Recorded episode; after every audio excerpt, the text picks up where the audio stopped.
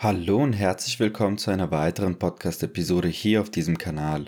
Sie hatten absolut recht, ich ärgere mich darüber, Ihren Prognosen nicht vertraut zu haben. Ihre Analyse ist der Wahnsinn, machen Sie bitte genauso weiter.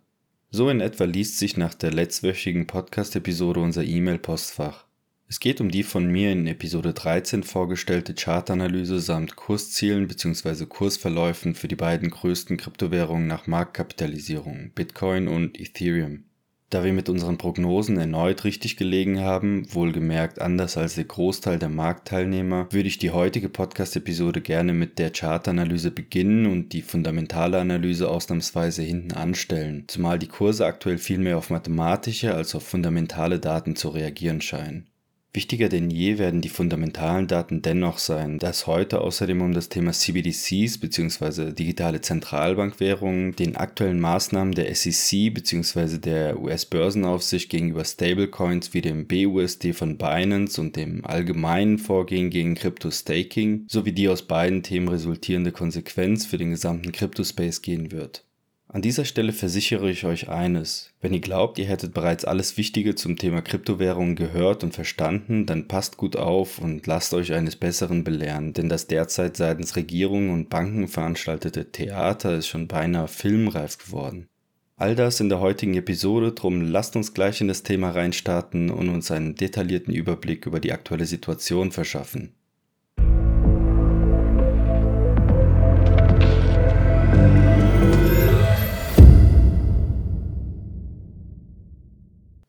Falls ihr euch fragt, wie kann es eigentlich sein, dass die technische Chartanalyse überhaupt funktioniert, beziehungsweise ihr neugierig seid zu erfahren, wie es sein kann, dass ein paar mathematisch errechnete und durch die Stochastik untermauerte Bewertungen überhaupt funktionieren können, wenn doch rein logisch gesehen eigentlich die Kurse durch Nachrichten und Ereignisse beeinflusst werden müssten, kann ich euch kurz und knapp folgende Erkenntnis jahrelanger Forschungsarbeit und Erfahrung mitgeben. Grundsätzlich gilt an den Finanzmärkten ein schon immer bestehender Konflikt zwischen den Investoren, die ihre Entscheidungen auf Basis fundamentaler Daten, also Nachrichten und Ereignisse fällen, zugegeben entspricht dieses Profil der Mehrheit aller Marktteilnehmer, und den technischen Chartanalysten. Das sind die Investoren, die die Einflüsse außerhalb des Chartbildes, seien es makroökonomisch, konjunkturell bedingte oder auch politische, fundamentale Themen, komplett ignorieren und im Grunde genommen das Wachstum der gesamten Finanzwelt als rein rein mathematisch bedingt einstufen.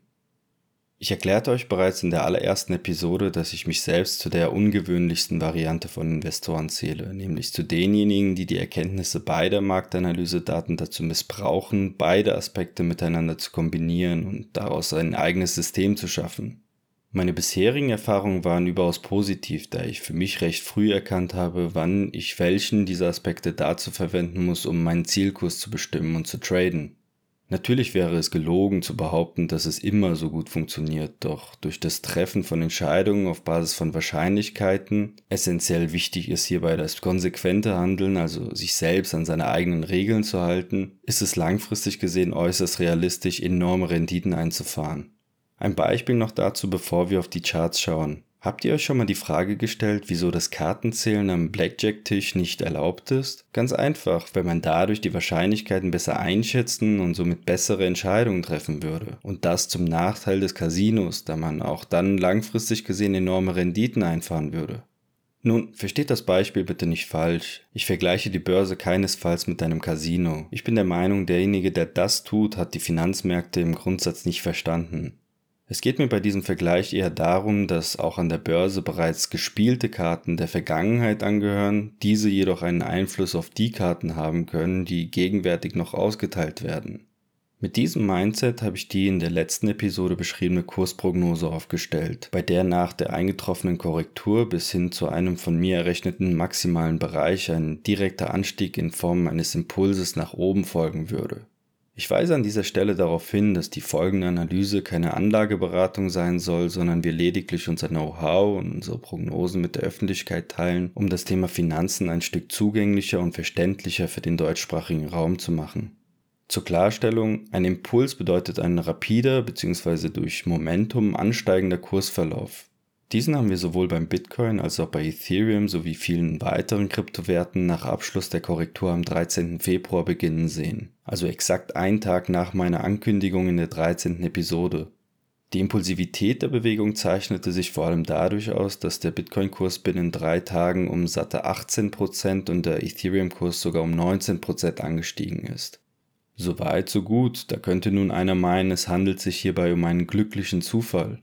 Das Interessanteste an unserer Prognose aus der 13. Episode ist jedoch, dass die impulsive Aufwärtsbewegung beim Bitcoin-Kurs exakt dort endete, wo ich es erwartet und vorhergesagt hatte, nämlich in der von mir definierten Zielrange zwischen 24.800 und 25.500 US-Dollar, wo auch der Schnittpunkt des 50 und 200 Week Moving Averages liegt. Um noch einmal auf den Blackjack-Spieler zurückzukommen. Bereits ausgeteilte Karten haben einen Einfluss auf die Karten, die gegenwärtig noch ausgeteilt werden. Der Bitcoin-Kurs hat es auf dem One-Week-Timeframe noch nie zuvor geschafft, den 50-Week Moving Average nach einem längeren Bärenmarkt gleich beim ersten Versuch zu durchbrechen, sondern benötigte hierfür jedes Mal mehr als einen Anlauf. Wieso sollte ich nun annehmen, dass es dieses Mal anders sein würde? Die Wahrscheinlichkeiten sprechen zumindest klar dagegen. So kam es zu der angekündigten Rejection beim 50-Week Moving Average und der darauf folgenden ebenso eingetroffenen Korrektur von ca. 7,5% an der Spitze, was von mir durch einen Short Trade, also die Wette auf fallende Kurse, abgefangen wurde. Auch der Ethereum-Kurs ist exakt am 50-Week Moving Average abgeprallt, bevor die Zwischenkorrektur angestoßen wurde. Ihr seht anhand dieser Beispiele also, wie genau die technische Chartanalyse funktionieren kann, wenn man sein Handwerk versteht und zu welchen Entscheidungen diese einem verhelfen kann. Nun, wie geht es nun weiter mit dem Kurs? Sehen wir nun die angekündigte große Korrektur bis in den Bereich zwischen 17 bis 20.000 US-Dollar? Die Vergangenheit zeigt hier beim Bottom ein unstimmiges Chartbild auf. Hierbei können lediglich zwei Fälle in Betracht gezogen werden. Zum einen die Wochenkerze vom 6. Juli 2015 sowie die vom 22. April 2019. Beide die ersten Wochenkerzen nach dem Bottom des Bärenmarktes mit einem Testen und einer Rejection beim 50-Week Moving Average. Unstimmig ist das Chartbild aus der Vergangenheit deswegen, weil dem unterschiedliche Bewegungen folgten und somit kein klares Muster zu erkennen ist. Wenn ich auf unsere anderen Indikatoren schaue, sehe ich eine größere Korrektur deutlich wahrscheinlicher als einen direkten und vor allem anhaltenden Ausbruch über die beiden Moving Averages. Damit ist gemeint, dass der Kurs zwar durchaus den Maximalbereich der Aufwärtsbewegung rund um die 25.500 US-Dollar überschreiten könnte, diesen Bereich jedoch aufgrund der Widerstände nicht halten können und demzufolge korrigieren wird. Befeuert wird dieses Szenario auch durch die Tatsache, dass sich der Bitcoin-Kurs das erste Mal in der gesamten Historie längerfristig unterhalb des 200-Week Moving Averages befand und nun das erste Mal diesen Bereich von unten antestet. Zusätzlich zu diesem Widerstand sehen wir auch erstmalig den sogenannten Death Cross. Das ist die Bezeichnung für die Überschneidung der beiden gleitenden Durchschnitte. Und auch diese wirkt dem direkten Ausbruch entgegen, wodurch eine größere Korrektur noch wahrscheinlicher wird. Lange Rede, kurzer Sinn. Ich bleibe bei meiner Einschätzung, dass durch das Erreichen unserer Maximalbereiche rund um den 50-Week Moving Averages eine größere Korrektur sowohl beim Bitcoin als auch Ethereum bevorsteht, die ich persönlich für weitere Einstiege nutzen werde. Langfristig rechne ich mit einer deutlichen Kurssteigerung und kann jedem Zuhörer nur wärmstens empfehlen, über das Thema Investment oder finanzielle Freiheit generell zumindest nachzudenken. So, kommen wir nun zu den fundamentalen Ereignissen der letzten Tage, wobei dieser Teil nun erstmalig etwas kürzer ausfallen wird als der charttechnische Teil.